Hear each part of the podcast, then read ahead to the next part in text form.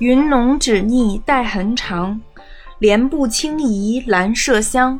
最后情深扫袖帐，始知太太不寻常。大家好，欢迎收听《野史下酒》，我是主播张小娘。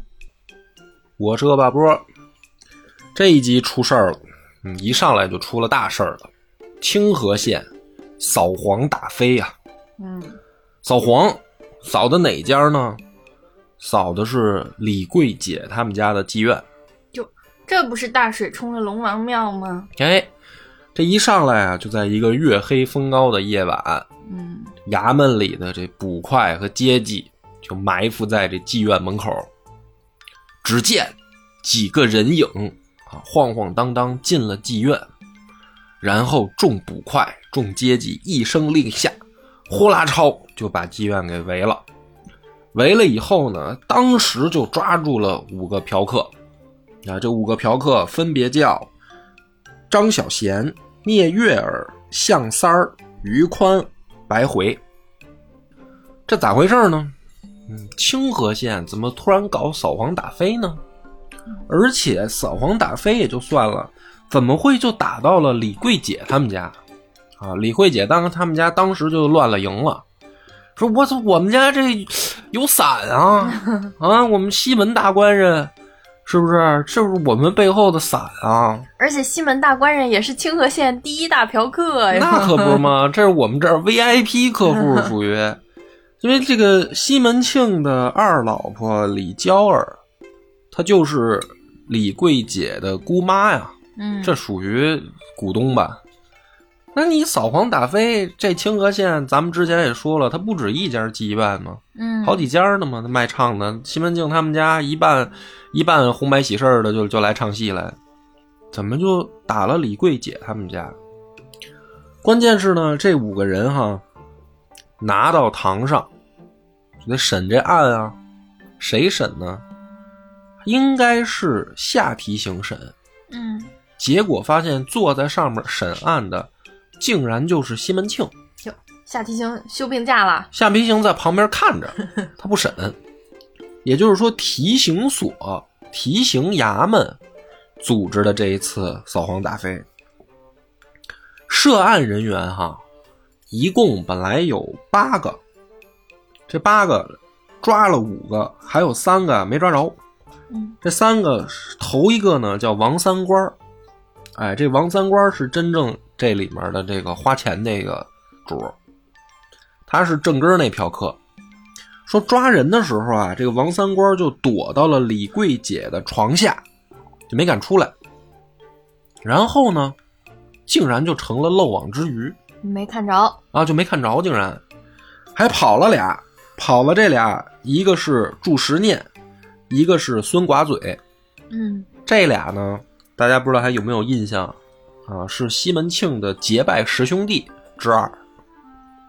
在西门庆的年少时期的结拜兄弟。哎，那么这个一共八个人嫖娼，抓着了五个，拉到堂上，这案子怎么审呢？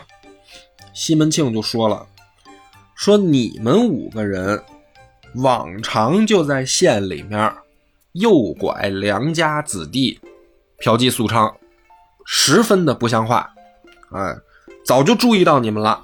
那人家平时嫖那个在县里边儿诱拐良家子弟的时候没抓人家，人家正经花钱去妓院的时候把人抓了。不是啊，他们这五个人诱拐的这个良家子弟，嗯，就是所谓的王三官嘛。这个王三官是良家子弟哦哦哦哦我想岔了。啊。那么西门庆就说：“说你这起光棍专一引诱人家子弟在院嫖风，不守本分，本当重处。今孤从轻责你这几下，再若犯在我手里，定然加号在院门首示众。”于是呢，就把这几个人打了三十大棍，然后在班房吊了一夜。第二天一早，就把这几个人给放了，这个就叫从轻发落。嗯，哎，那这事儿呢，就有意思了哈。这个你说他要抓，他也应该是抓这个首犯王三官啊。嗯啊，他抓了这个五个光棍儿，嗯罪名呢不是嫖娼，嗯对吧？嫖娼没犯法，罪名是这五个人诱拐王三官乱花钱哎，这么一说，这个主谋一下子就变成受害者了哈。啊。对，王三官其实不是没抓着，这么一说，嗯他是受害者，本来就没打算抓他。嗯这哥五个坐在这衙门口哈，就商量说这事儿他蹊跷，他太蹊跷了。那就是说，怎么抓我们五个，怎么不抓这个祝时念和孙寡嘴呢？那王三官没抓，他是受害者。嗯那按说咱是七个人，抓了五个，怎么不抓那俩呢？是因为那俩跑得快吗？哎，这里面有一个姓张的就说了，是因为那俩跑得快吗？啊，哦，这姓张的已经是这里边的人了。哎，这里面这有姓姓张的张小贤，小张贤嘛。小张贤说：“是因为那俩跑得快吗？” 这里面有有聪明的说：“说你张哥，你这就没看透，你就没看透就是姓张的又傻了呗。啊，你又傻了吧？这还不明细吗？咱们清河县啥时候他妈扫黄打非过呀？啊，清河县就指着这发家呢。清河县支柱型产业嘛，勾栏青楼的，怎么能？再说他诱拐这个什么，说我们诱拐这个良家子弟，是吧？这事儿怎么就叫诱拐呢？你情我愿的吗？嗯啊，这个祝时念、孙寡嘴打这个结拜十兄弟的时候，他们十兄弟，他们哥十个，他妈的不就干这勾当吗？那应伯爵不就是呵 老勾引着这西门庆、花子虚嫖娼吗？嗯怎么今天就打咱们一顿？哎，这里面又有聪明的就说了，这这事儿很简单，这个李桂姐啊，她原来就是西门庆包的。那西门庆后来呢，跟这个李桂姐不知道因为什么原因吧，啊，不包了，也就是分手了。那你分手了，你以为人家西门庆就不管了吗？对不对？你现在嫖这个李桂姐，那西门庆肯定是吃醋了，哟，那就肯定是生气了，对吧？他不玩，你你也不许玩，所以这就解释得通了。他为什么这个孙寡嘴儿和祝时念他就没抓着呢？人家故意放跑的吗？哎，你别说，分析的还挺有道理的哈。啊，为什么放跑了呢？因为人家是结拜兄弟啊，然后抓的时候故意放跑，要不然你抓到堂上，你说光打这五个，那俩不打，那不合适啊。那你要打了，他毕竟是结拜兄弟啊，嗯，怎么都说不过去，都说不过去，所以抓的时候就直接就是睁一只眼闭一只眼放走了。哎，这聪明的分析完了，旁边这搭腔呢就说了，说这说的在理，说肯节儿上了。这像这么回事了，哎，要不然他没他没法解释。你说清河县，对吧？谁扫了李桂姐他们家？他虽然现在西门庆不包着李桂姐了，但好歹他不是跟这个西门庆的大老婆吴月娘他认了干闺女吗？你扫李桂姐他们家，你就是不给西门庆面子，对不对？谁敢这么干啊？嗯再说了，你看审案的时候，为什么人家下提刑不说话？是这西门庆自己审啊？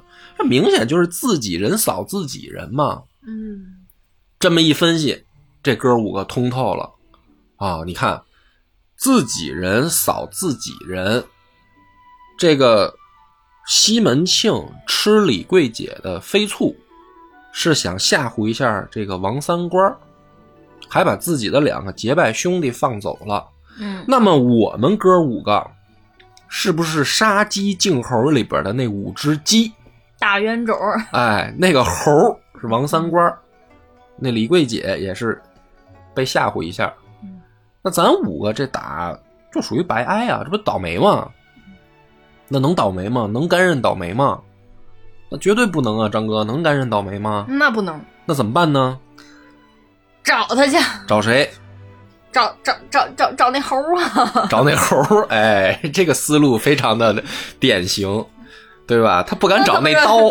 那肯定不敢找西门庆哎，啊。找那刀属于找死，咱打也不能白挨呀、咱找那猴啊，对吧？咱把这事实讲道理，把猴这说清楚了，让猴出点医药费啊，嗯不能白打呀。于是这哥五个呢，就找到这王三官家里了。去了以后呢，就在门口就开始就闹腾，哎，这个哭爹喊娘的，哎呦，说打的这个疼啊，然后呢还威逼利诱的吓唬，说这个提刑所说了，这事儿可没算完啊，说他这个还让我们再继续找这个嫖娼的这个主犯，嫖娼这个主犯是谁呢？哎，就是这个你家这个王三官。这王三官当时呢，已经吓得啊，回了家以后躲在后堂求妈妈呢，妈妈是哎哪个妈妈？求王王三官求他妈呀。哦哦，这真是真妈妈。哎，这个王家是什么呢？王昭轩家里面世代的武官，就是从祖上就做武将的，这一家子传家就是这个等于武将世家。那可能脑子不大好使。但是呢，他爸爸死的早，这个王三官他爹已经死了，这家里面现在的主要人口呢，就是王三官和他媳妇儿，还有他妈。嗯就这三个人是主要家庭成员，当然还有仆人什么的哈。所以这今天呢，这帮无赖啊一找上来，王三官刚昨天晚上是吧，惊魂未定。惊魂未定，他他害怕，他一听说这个门口这几个无赖说说提刑所那边还没完啊，还得再找这个找我，他害怕，他就在家就求他妈，求他妈什么呢？就让他妈妈说说你看看能不能出去应付一下这些人。那么这个王三官他妈呢，叫林娘子，嗯也很为难，说这个事儿我一个妇道人家，我能怎么应付呢？这孩儿他爹死的早，你说这这几个弄几个无赖是吧？我在门口，我我这一妇道人家，我又说什么呀？说这个不好解决，咱们得找人得评这事儿，要不这几个无赖他在门口都不走。嗯于是呢，就找了一个出主意的哈，这家里面正好有一个有点经验的上了年纪的妇女，叫文文嫂。这个林娘子就跟这个文嫂就说：“说你看文嫂子，你说这个事儿可怎么办呢？”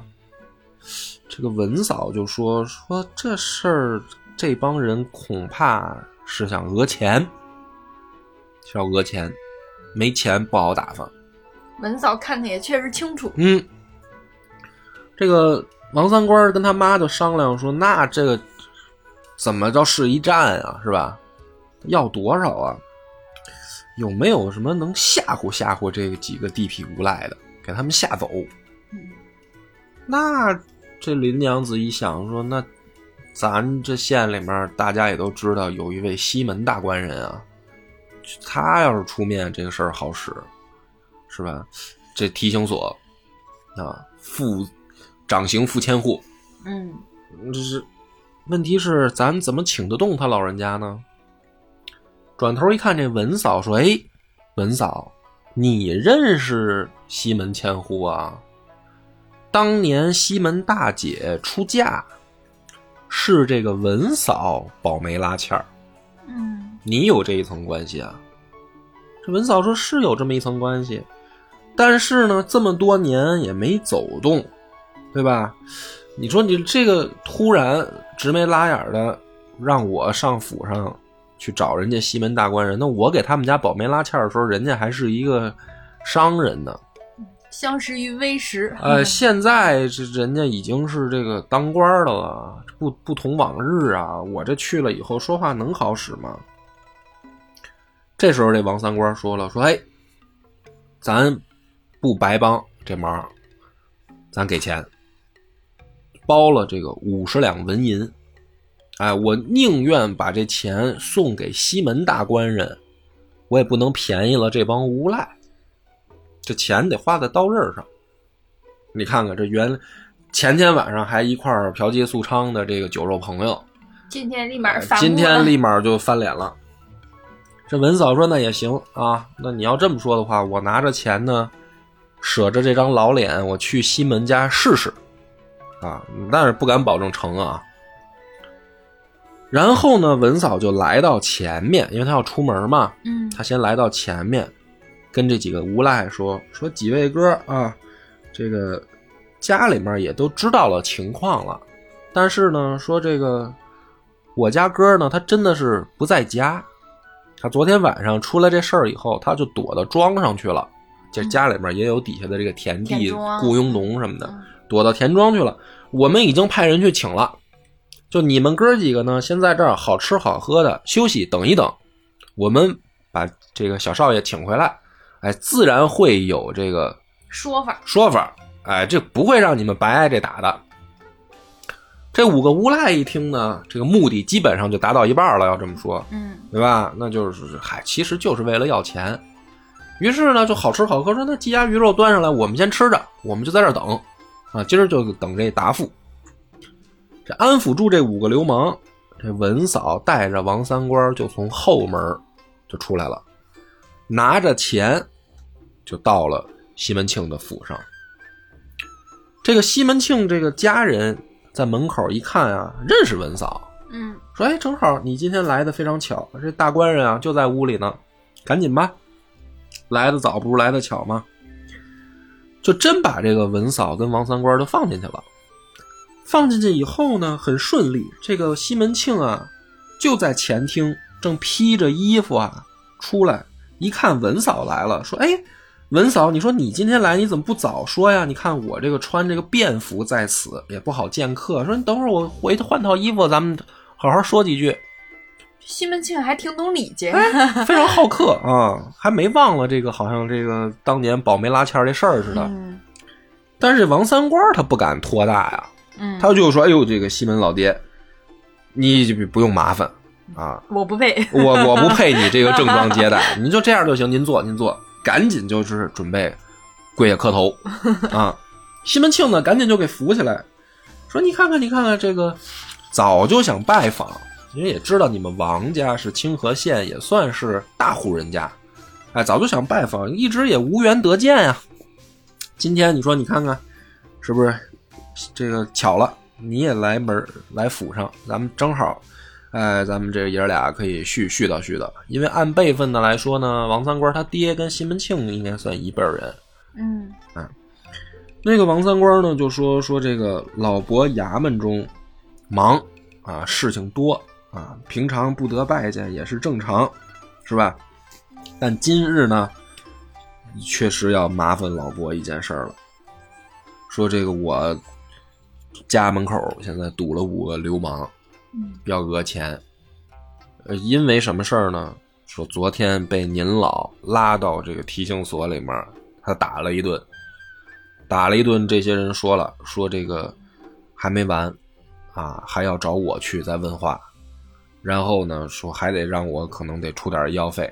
他们这打是替我挨的。那我一看这事儿，我今天只能来求老伯你给网开一面，你说这算不算也是自首啊？也算自首啊。是吧？本来没逮着他，但是他说到这儿呢，西门庆就大怒，西门庆就怒了，说哪有这么八宗事儿？我没说要抓你，昨天抓他们时候说的就是诱拐良家子弟，良家子弟，你是受害者。我们提刑所这一次行动，他不是为了扫黄打非啊，啊，就这五个王八蛋，对吧？看来还是罚的轻，前脚刚放，他后脚就敢去你家讹诈，这还了得？西门庆说：“好，得亏你今天来当面跟我说，要不然的话，你看看，这就让这五个人。对吧，在外面倚仗我们提刑所的威势，这不是敲诈勒索吗？招摇撞骗吗？这还了得啊！赶紧啊，一招呼，叫来一名阶级，四个排军，一吩咐啊，怎么回事？到哪儿抓谁？说清楚了。这个阶级和排军就到了王昭宣府上。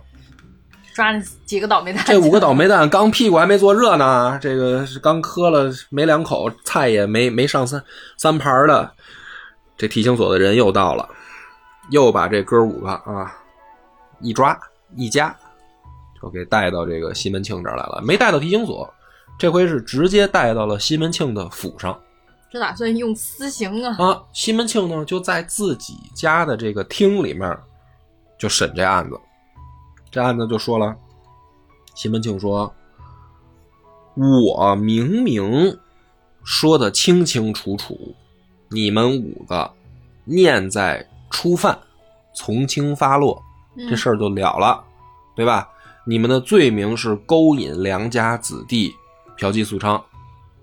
好好，你们五个竟敢冒着我的名去敲诈勒索人家王三官，这是想死呗，是吧？不把我西门庆放在眼里哈。招实说你们这回勒索了多少钱？他先给定一性，这帮人已经拿着钱了。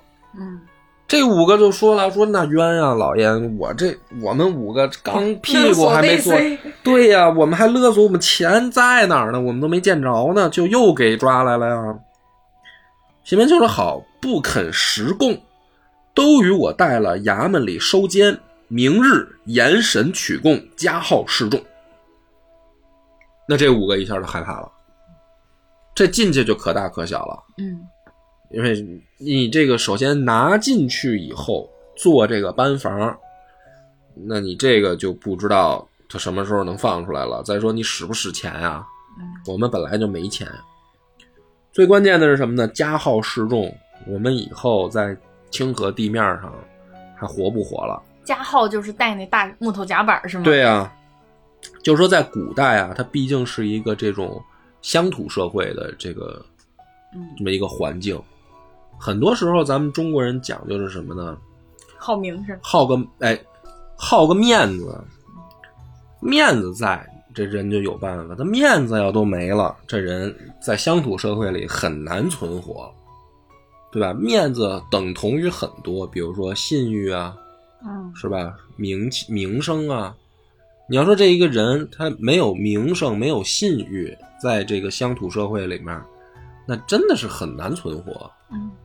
嗯啊，所以这五个人就害怕了，赶紧跪地哀告、哭诉，说天官爷，小的们再也不敢纠缠他了，啊，说休说加号，就是送到监里去，冬寒时日，小的们是只有个死数，对吧？嗯一到冬天，我们这不就死在牢里了吗？哎，求这个牢里也没暖气。求西门大官人这个网开一面啊，这个饶过小的们吧，小的们再也不敢诱拐人家子弟、诈骗财物啦什么的，在这一边哭一边说。西门庆呢，这回就说了，说好，再拿到我衙门里来，都活活打死。这一次就算了，就把这哥五个就给放了。这案子呢，就算是结了。这结了以后呢，这哥五个一走啊，这个西门庆回过手来，哎，谢谢文嫂，哎，来中间这个等于通报消息，拿了人家王三官这个五十两银子，这件事儿就算是结束了。嗯拿这钱呢，正好吴月娘就过来了，说：“你看这又挣着钱了哈，怎么回事儿啊？就是这个钱怎么挣着的呢？”这吴月娘就问说：“这是吧？这一大早上闹闹腾腾的，这前厅就看你这怎么官公案还带到家里来了呀？这不去衙门审案子，这案子都审到家里来了，咋回事呢？”这西门庆就说了。说你看看这个王家呀，偏偏倒运生了这不孝子弟出来，放着那名儿不干，家中丢着花枝般的媳妇儿不去理论，哎，白白的与这些光棍儿去妓院里面就乱花钱，败坏这个家家风，因为王家世代武官啊。嗯，这月娘就说呢，你还说人家呢你？还是那话，说你如老鸭笑话猪儿族，原来登台不照自己，你自道成器的，你也吃着井里水，无所不为，清洁了些什么吗？还要进人家？就说我的哥哥，你年轻，你也不是年轻，你头一两年也是跟应伯学、花子虚这这这帮人去这嫖妓苏娼的主啊，也就这二年你当了官了，是吧？你是请到家里玩来了，原来你不是也是流连着烟花巷吗？你还好意思说人家家里出了个不孝子弟？半斤八两。西门庆一看媳妇儿又又他妈没好话，那得了，我也不说了啊，不说话了，嗯，笑笑就得了，把这钱呢让吴月娘一收。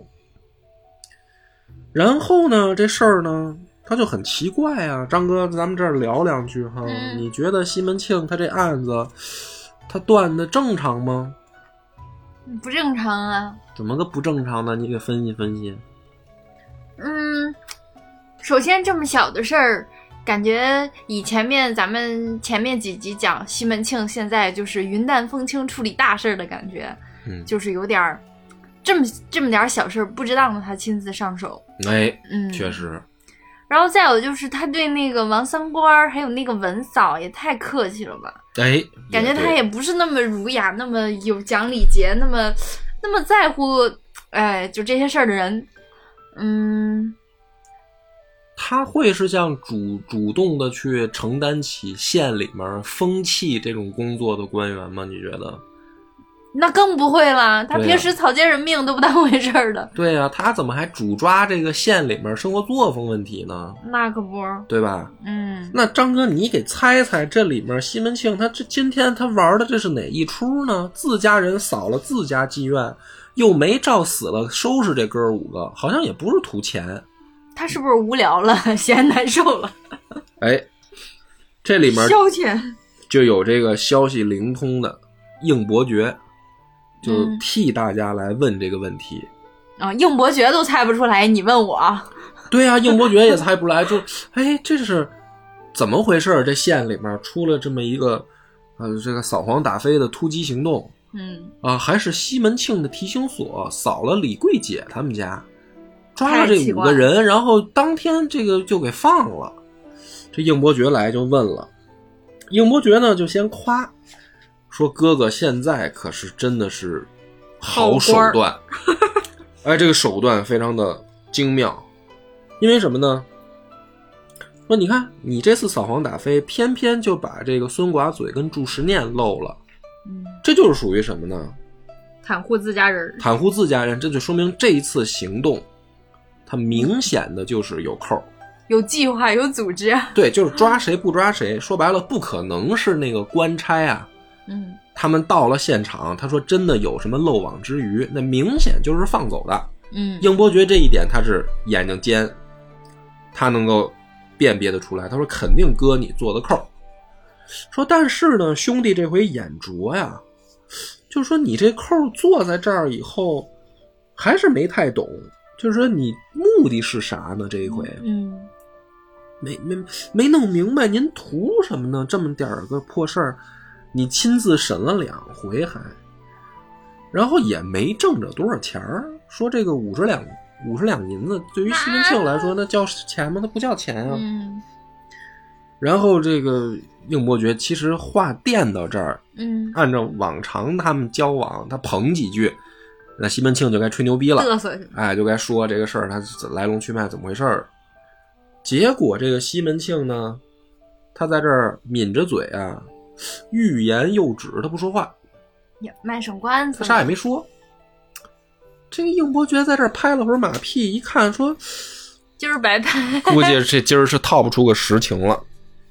哎，完之后蹭顿饭就是什么，什么套不出来就套不出来呗。那也许也可能就是就无聊了，就是无聊了呗。哎，说从此这个西门庆就不上李桂姐他们家走动，白酒呢也不叫李明来唱曲，就跟这个李家妓院算是断了关系了。嗯，至于为什么，吴月娘没看懂，应伯爵也没看懂。潘金莲看懂了潘金莲 这这回这这一回故事没有潘金莲的事儿啊，啊，潘潘金莲没没潘金莲事儿。哎，各位看官不知道有没有看懂的？张哥现在看懂了吗？没看懂，没看懂吧？好，没看懂，这就是书写的这个故事的高妙之处，它就有意思了。就把这个时间倒回到几天之前，就出了一件事儿哈。有一天，这个西门庆就叫说把那个文嫂给我叫来。哟，这是扫黄打非之前几天啊啊！有一天，西门庆说把文嫂给我叫来，文嫂就来了。西门庆说说你听说咱们这个县里面有一个王昭轩家吗？文嫂说知道啊，我们这个老婆子她这个兼职多呀。你像我也没事卖个翠花啊，卖个首饰啊什么的，卖个口红粉底的物的。我们得走街串巷去这大户人家往里推销啊，我们这卖货的嘛。说这个王家我是经常去的，跟这个林太太也很熟啊。西门庆就说了：“哎呀，好，非常好，今天找你来呢，就是想问一下，这个林夫人长得如何呀？”西门庆问文嫂：“问文文嫂，林夫人长林夫人长得如何？”哎呀，这个文嫂说，他家这个太太哈，三十五岁的年纪，端的是上等妇人。三十五比西门庆大还是小啊？差不多啊，西门庆三十六啊。哦，同龄人嘛。哎你别看他说的什么这个当妈的人，那古代他结婚早，有的十四五岁人就结婚了。嗯嗯所以这个林夫人，你别看她说叫夫人，啊，这孩子都会嫖娼了。嗯她实际上她刚三十五岁，嗯说端的是上等夫人。这个西门庆就说说有没有机会？我这里有五两纹银，文嫂要是能给中间运作一下，哎，事成之后哈，自有你的好处。文嫂说：“这事儿干这么缺德的事儿才给五两，这么缺德的事儿，老老老夫人我还是有一些经验的，有一些经验。说呀，你要是能解决这个林夫人的痛点，估计就行。哎，估计这个事儿他就有门路。林夫人有什么痛点？林夫人有什么痛点呢？这个文嫂就说，这个林夫人啊，她有一个儿子叫王三官儿。这家里边现在呢是老爷已经去世了，就剩这一个独苗。可是呢，这孩子他不学好。嗯这个县里面有这么几个五六个流氓啊，他天天勾搭这个孩子往妓院跑。林夫人着急啊，林夫人就这一个孩子，将来还得指着他呢。说这孩子要不学好，林夫人是这后半辈子没他就没落了。可是呢，他一妇道人家，你说这事儿他咋解决呢？这外面的流氓勾搭他家孩子出去玩，他一个女人，他能怎么管呢？嗯，他还能追到妓院去吗？他也不行啊。不方便。这就是林夫人的痛点嘛。嗯哎，这事儿你要是能给解决，你你这事儿手拿板掐，我去替你跟这个林夫人说。西门庆说：“你这没问题啊，我他妈对不对？提刑所付千户啊，咱操，这不是手拿板掐吗？几个流氓是吧？说一句话的事儿我就收拾了，你赶紧去。”这个文嫂呢，哎，赶紧就到了这个王家，跟这个林夫人嘀嘀咕咕一说，说这个咱们清河县啊，现在出了个大人物，了不得了，西门大官人，什么来头？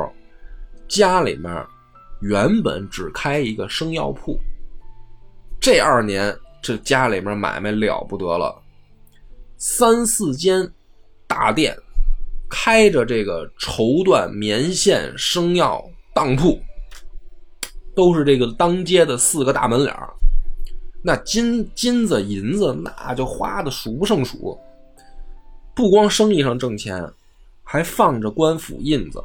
现在西门大官人是有这个千户之职在身，就在这个提刑所上班。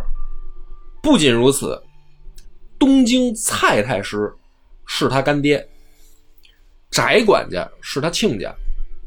这这路人物就叫什么手眼通天，在咱清河县说一不二。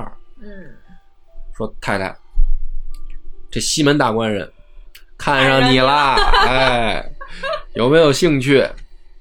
哎呦，这林夫人一听说，好家伙，这么大个人物，他他他看上我了，他没瞎吧啊他？这就是是不是他走的早，我我我回的晚，这不得拜的街坊，这怎么勾连上的呢？这文嫂说：“那你看看，这不就是缘分吗？那我们怎么跟他来建立联系建立联系？咱说个什么事儿呢？”这文嫂说：“有个事儿啊，你不是一直头疼你们家这个不上进的这个王三官嫖妓宿娼的问题吗？你就说这事儿，对不对？你就借着求这个西门老爷抓流氓，哎，这一来二去，你就假装请他来家里面，咱商量这事儿。哎，这一商量，一来二去的，喝点小酒，小手一拉，小帘儿一拉，这不就他不就你们两个在干什么？他就嗨，就顺理成章了吗？哎呦，林夫人说：“对对对对对，这这一点都不矜持。太好了，这不浪费啊！咱们就约定了，明天啊，明天，反正王三官现在天天不在家，他他妈天天在妓院，你就领这个西门大官人他来我们这个后门，后门的门房我都打打好招呼，到时候，哎，你就把他领进来，领进来以后呢，我们两个自己聊。这文嫂呢，当天晚上就给这个西门庆就回信了。完事儿呢，这个西门庆第二天，哎，带着戴安，带着秦童，骑一匹马，溜溜达达就到了这个王府的这个后门。然后这个文嫂就在里面对暗号，是吧？天王盖地虎，包大镇河妖。哎，一敲门，一掀帘从后门进去。秦童呢，带着这个马去胡同里面转到那个街角等着。这西门庆就进来了，从这个后门一直引到后堂。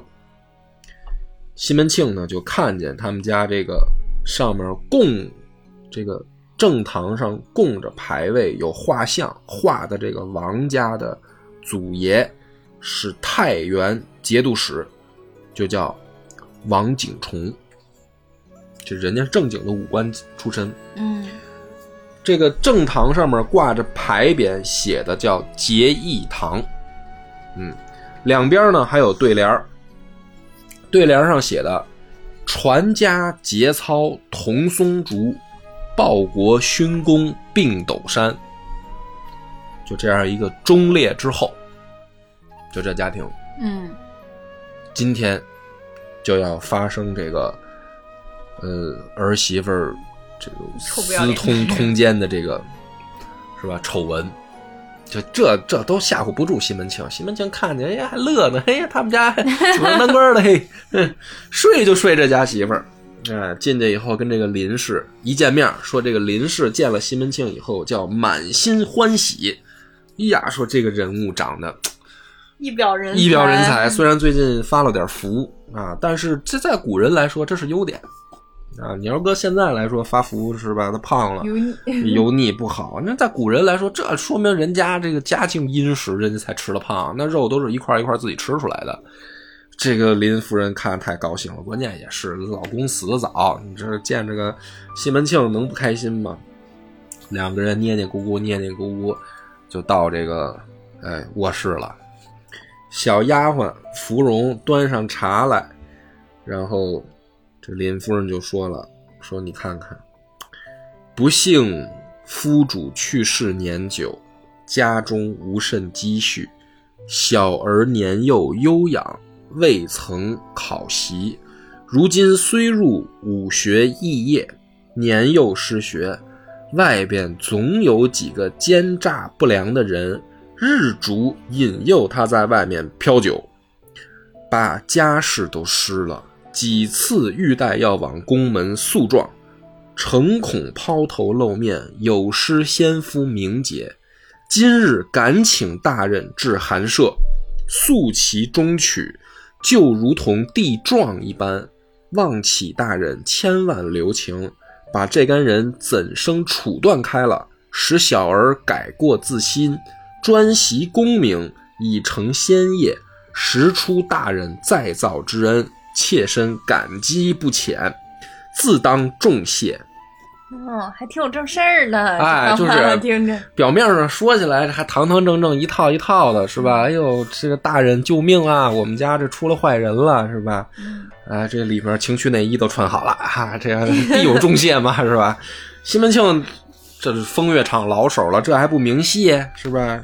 哎，就是那个那老太太放心，你别看叫老太太，人家刚三十五嘛，老太太放心，是吧？我我今天既然碰上这事儿了，那我必然要主持一把正义，哎。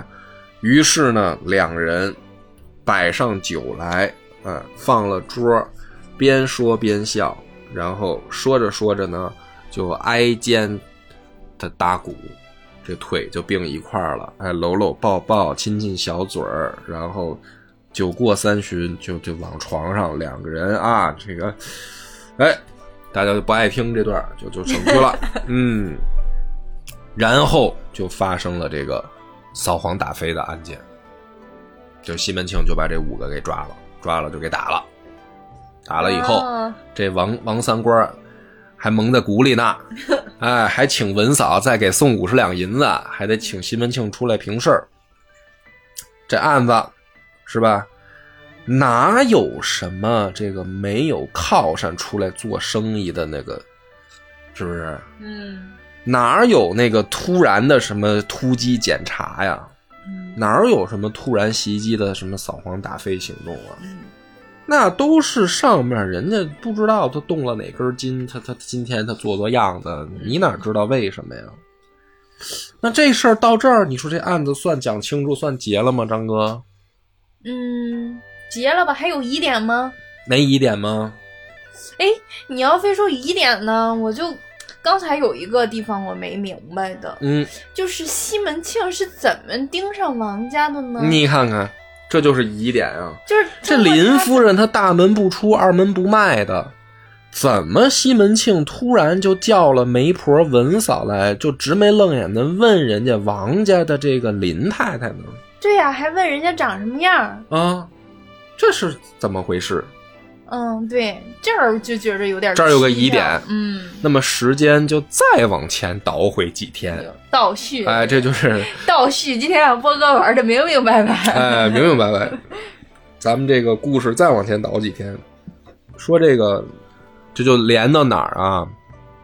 李瓶儿啊，这个丧事到这个还没还没完的时候，西门庆不是寂寞吗？嗯他不是没事儿他不就睡奶妈吗？后来睡奶妈也不过瘾了，他就请妓女来家睡。这个浪子，哎，我前面还因为他对李瓶儿的深情感动了几期。是不是？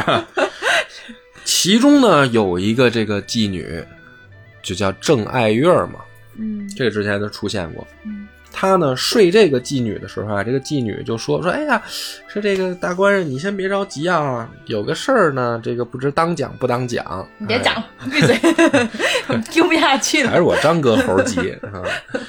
西门庆就说：“没事你讲吧，啊，只要你今天让我开心，你讲什么都可以，是不是？就反正就是想睡人家嘛。”这郑爱月就说说说有一句话，来你家几次，实在是觉得不说不合适了啊。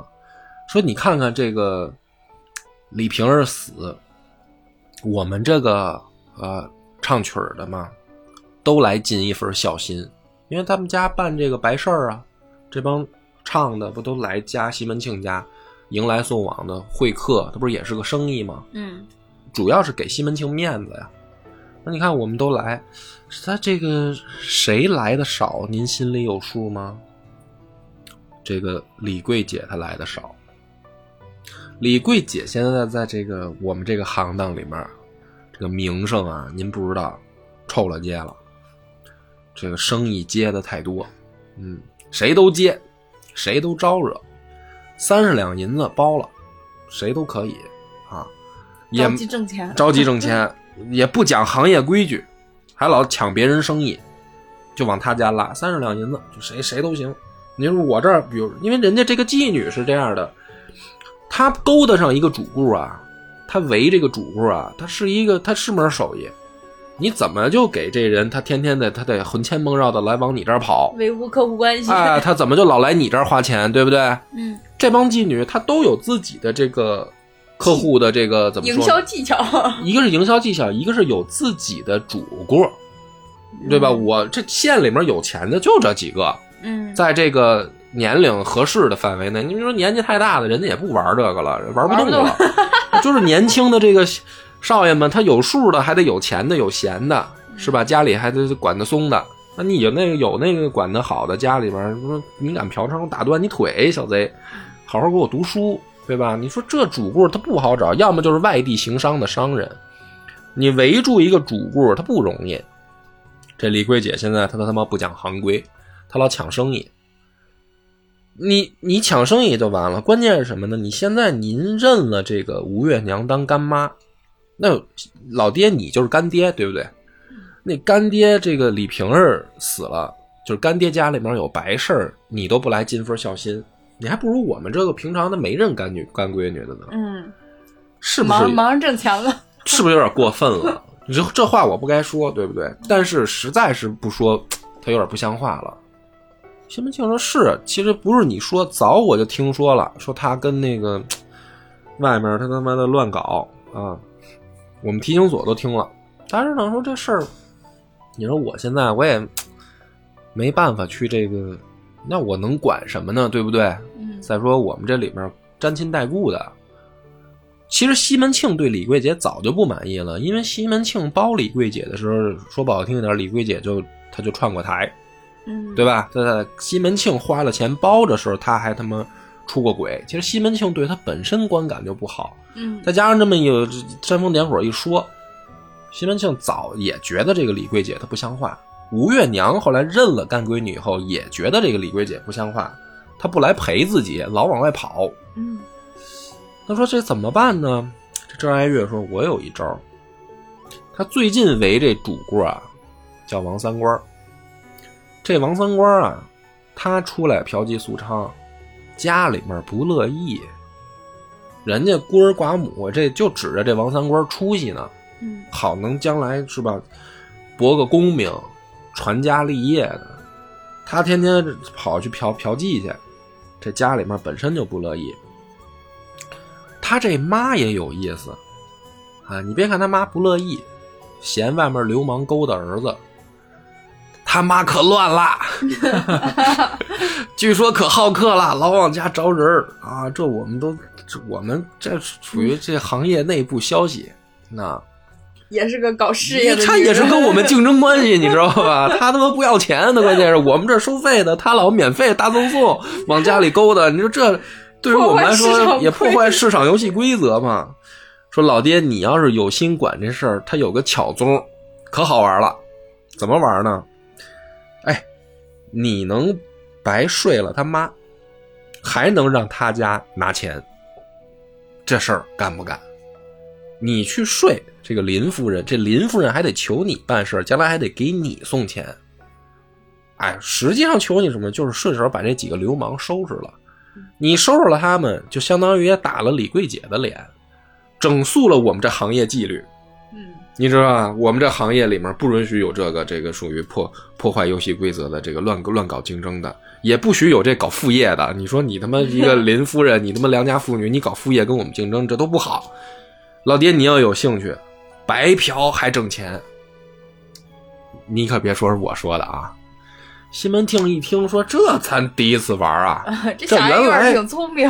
啊，这原来偷情都是花钱，这回好了，白嫖还能挣钱，我睡别人还能挣钱，而且还能气一气这个该死的李桂姐，嗯小丫头，她他妈当年她就她就属于玩我一把，今儿可犯我手里了，哎，于是就有了来叫来文嫂，就问这个林夫人长得怎么样啊？他这一个故事，所以勾连到这儿。哎，这回这个清河县突然搞这个扫黄打非、突然袭击这个案子，这才讲清楚。